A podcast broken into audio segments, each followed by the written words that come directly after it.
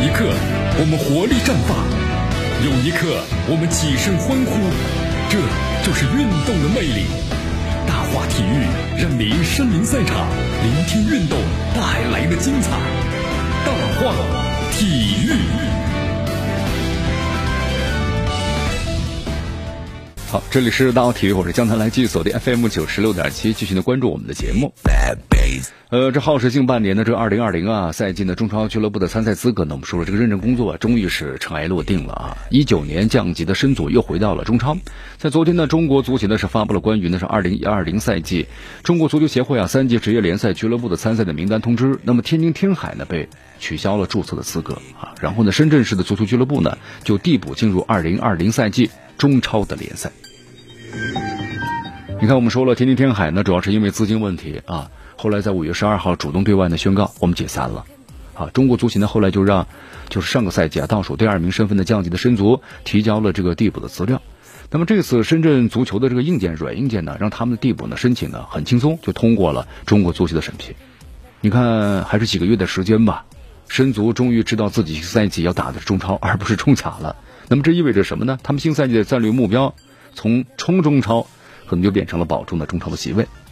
其实现在申足啊，在冬季窗口的引援动作来看呢，中超的悬念呢不太大啊。但是一回到中超，就要面临着保级的挑战，所以挑战呢是很小的。就原来冲超在中甲冲超，他们现在这种呃运作的模式，包括呢从队员的这个挑选等等，没有任何的问题。但是现在以这样的一种方式来在中超来打的话呀，那可能就挑战还不小啊，就面临着保级的问题。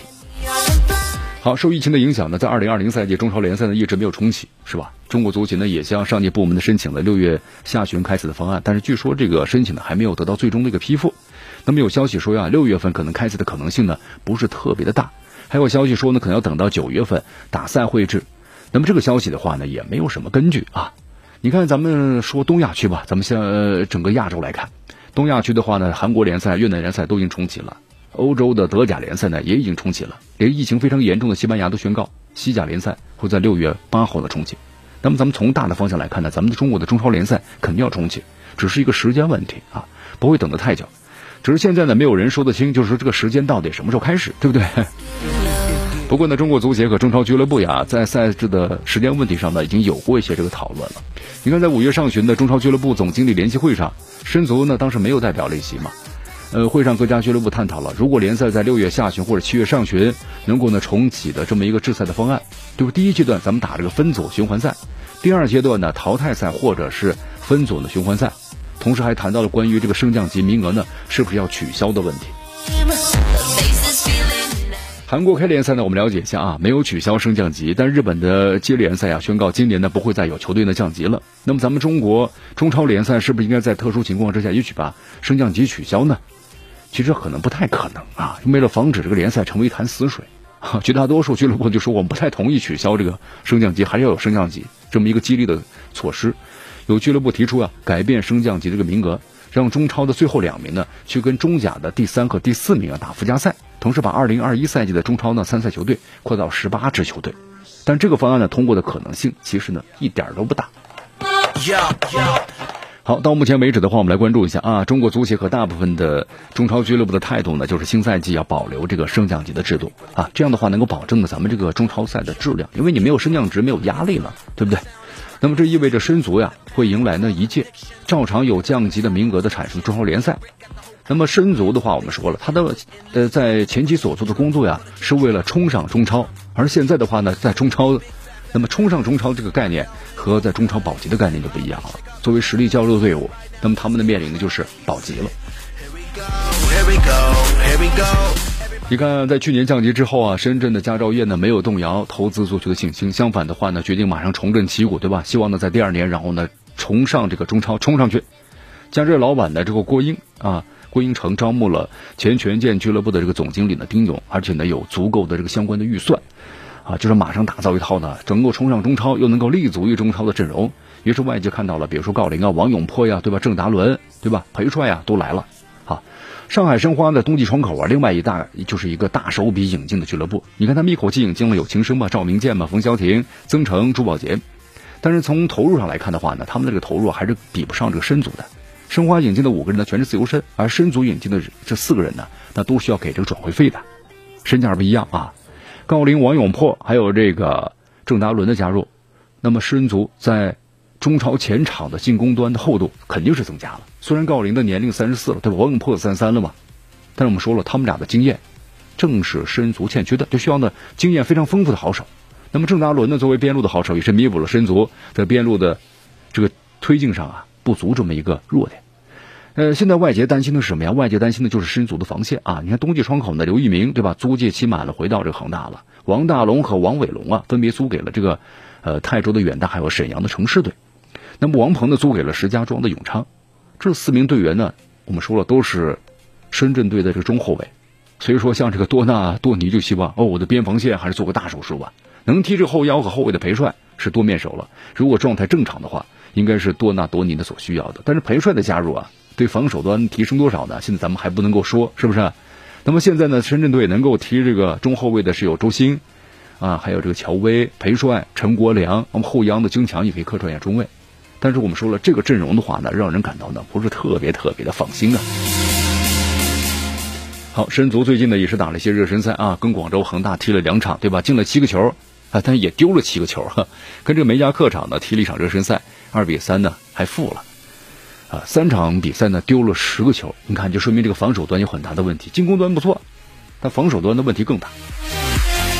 呃，近期的话有多名天海队员呢要到深圳来试球了啊，包括这个左后卫呢刘越啊，中场啊张元啊等等啊。那么丁元的存在啊，让这些呢全就前这个全健的球员们对申足呢多了一份这个信任。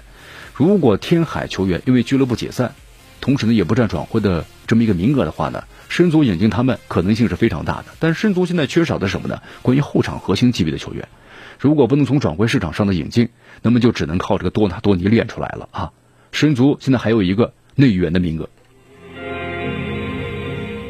好，我们说申足的话，一开始其实按照备战的中甲的节奏来打造这个外援阵容的，对吧？像这个迭戈、索萨被租回了葡萄牙这个联赛，同时塞尔纳斯本呢也是。呃，其实也离离队了，准备要等待这个新的去处了。还有这个普雷西亚多对吧？约翰马里，还有新引进的这个哲马伊利，他们都参加了申足啊，在西班牙巴塞罗那附近的这么冬训营。呃，他们三个将的三位大将啊，都是申足的中甲的注册外援。但是我们说了，这个申足的备战过程呢，还受疫情影响，对吧？迪拜训练营结束之后，约翰马里就滞留在了塞尔维亚。哲马伊利本来打算在香港的办理护照入境的，但是因为相关的政策呀，也留在了香港。那么近期的话呢，回到了意大利。那么最近这两个月呢，只有像这个普雷西亚多，还有这个呃塞尔纳斯是跟球队呢在一块儿的这个训练。中超联赛咱们有规定嘛，可以注册五名外援，场上同时可以有四名外援的上场。那么就算这四个人咱们把它算一算啊，都聚集在一块儿了，那可能也不是多纳多尼亚心目中的最佳的配置。呃，像这个普雷西亚多呀和这个约翰马里都是中锋，功能呢其实我们一算的话呢，重合了。这塞尔纳斯的话呢，和哲马伊利那都是呢组织型的中场，同样也重合了啊。所以深足的话呢，还需要那个速度型的边锋，这才是他们所需要的人。好，当然我们话说回来了，中超很多球队的话，现在外援呢都其实不太整齐，所以中超呢将在一种什么样的外援政策下开赛还不得而知啊。但是这样的话呢，我们说也增加了外援的一个不确定性吧。因为从盘面上来看的话，像青岛的黄海啊、石家庄永昌啊，对不对？还有重庆的当代力帆。那么都应该是申足的主要保级对手，就基本上他们的实力差不多。石家庄永昌的话，它的备战呢是最完整的，五名外援都到齐了。那么青岛黄海呢，跟申足一样，只有两名外援在国内啊。重庆力帆其实最麻烦，因为他的五名外援呢都没有归队。同时这次我们说了，由于疫情影响，你看赛制的不确定性呢也考验的申足。你看啊，不确定性赛制怎么来打？是不是赛会制分组织等等等等等等？啊，都有较大的影响。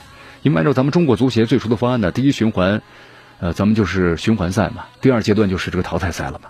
啊，那申足其实不喜欢这样的方案哈，因为让蛇形分组啊，第一阶段申足呢将会身处这个 A 组，A 组的话，另外七个对手呢都比较强，比如广州恒大呀、江苏苏宁、山东鲁能、河南建业、大连一方、广州富力、上海申花，一目了然。第一阶段你申足，你想突围，很难很难的，对吧？几乎所有的球队的实力都是在你申足之上的。那么进入下半区呢，打淘汰赛了。申足的话，这种过去几年里啊，几乎没有呢足协杯晋级这样的一支球队来说，很不利。如果继续打循环赛，那倒能够展示出呢食人族在下半区的阵容的优势。你看郜林啊、王永珀等人，他们的经验肯定会发挥重要的作用。好，不管怎么说吧，你看一个特殊的时期，因为特殊的原因啊，递补回到中超，等待一届呢诸事啊都未定的联赛，对食人族而言肯定是一种煎熬了。那么这将呢使这个俱乐部得到呢一个考验，对吧？考验他们的管理层，也考验球队上下的心态。好，欢迎大家继续关注江南为大家所带来的大话体育，继续锁定 FM 九十六点七绵阳广播电视台新闻广播，继续关注。好，五个多月漫长的等待啊，咱们中国足协呢基本上快敲定了，咱们的二零二零赛季的中超、中甲、中乙三级联赛啊，五十五家俱乐部的准入名单，什么时候开赛呢？还没确定，但是呢，准入名单完全公布了。呃，目前全国有二十五个省省级的这个行政区啊。呃，拥有呢职业足球俱乐部，其中江苏、山东、广东、北京呢，分别是以七家、六家、五家和四家呢排数量排在前四。上海、河北、湖北、陕西各有三家啊，辽宁、四川的浙江、内蒙古各有两家，天津等十三个省级行政区啊各有是一家。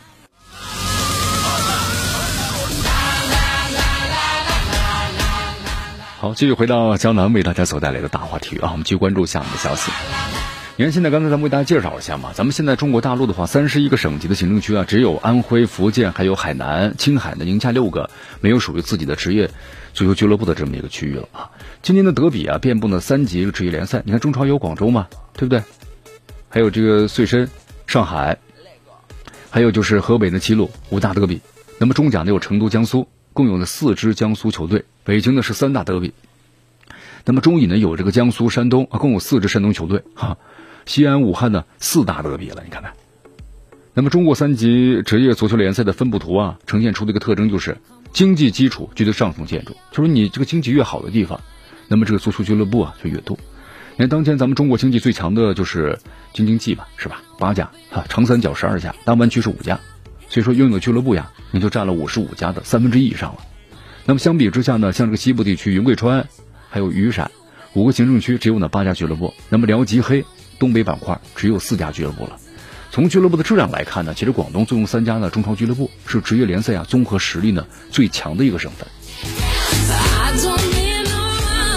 好，现在的话呢有八十呃有五十五家准入俱乐部啊，但是我们说了，中国足协呢也明确了十六家俱乐部呢退市了，是不是？有五家是主动退赛的，有十一家俱乐部呢是因为存在欠薪、不符合规范、不符合要求参赛的资格。那么这些退市的十六家俱乐部呀，其实有共同的痛点，那就是。非常的差钱呢，你看，特别是辽足啊，辽足作为咱们中国足坛长期的霸主，是吧？为中国足坛培养出了大量人才啊。但是现在的话，你后来是以这个卖血嘛，就是卖球员，然后呢来维维持。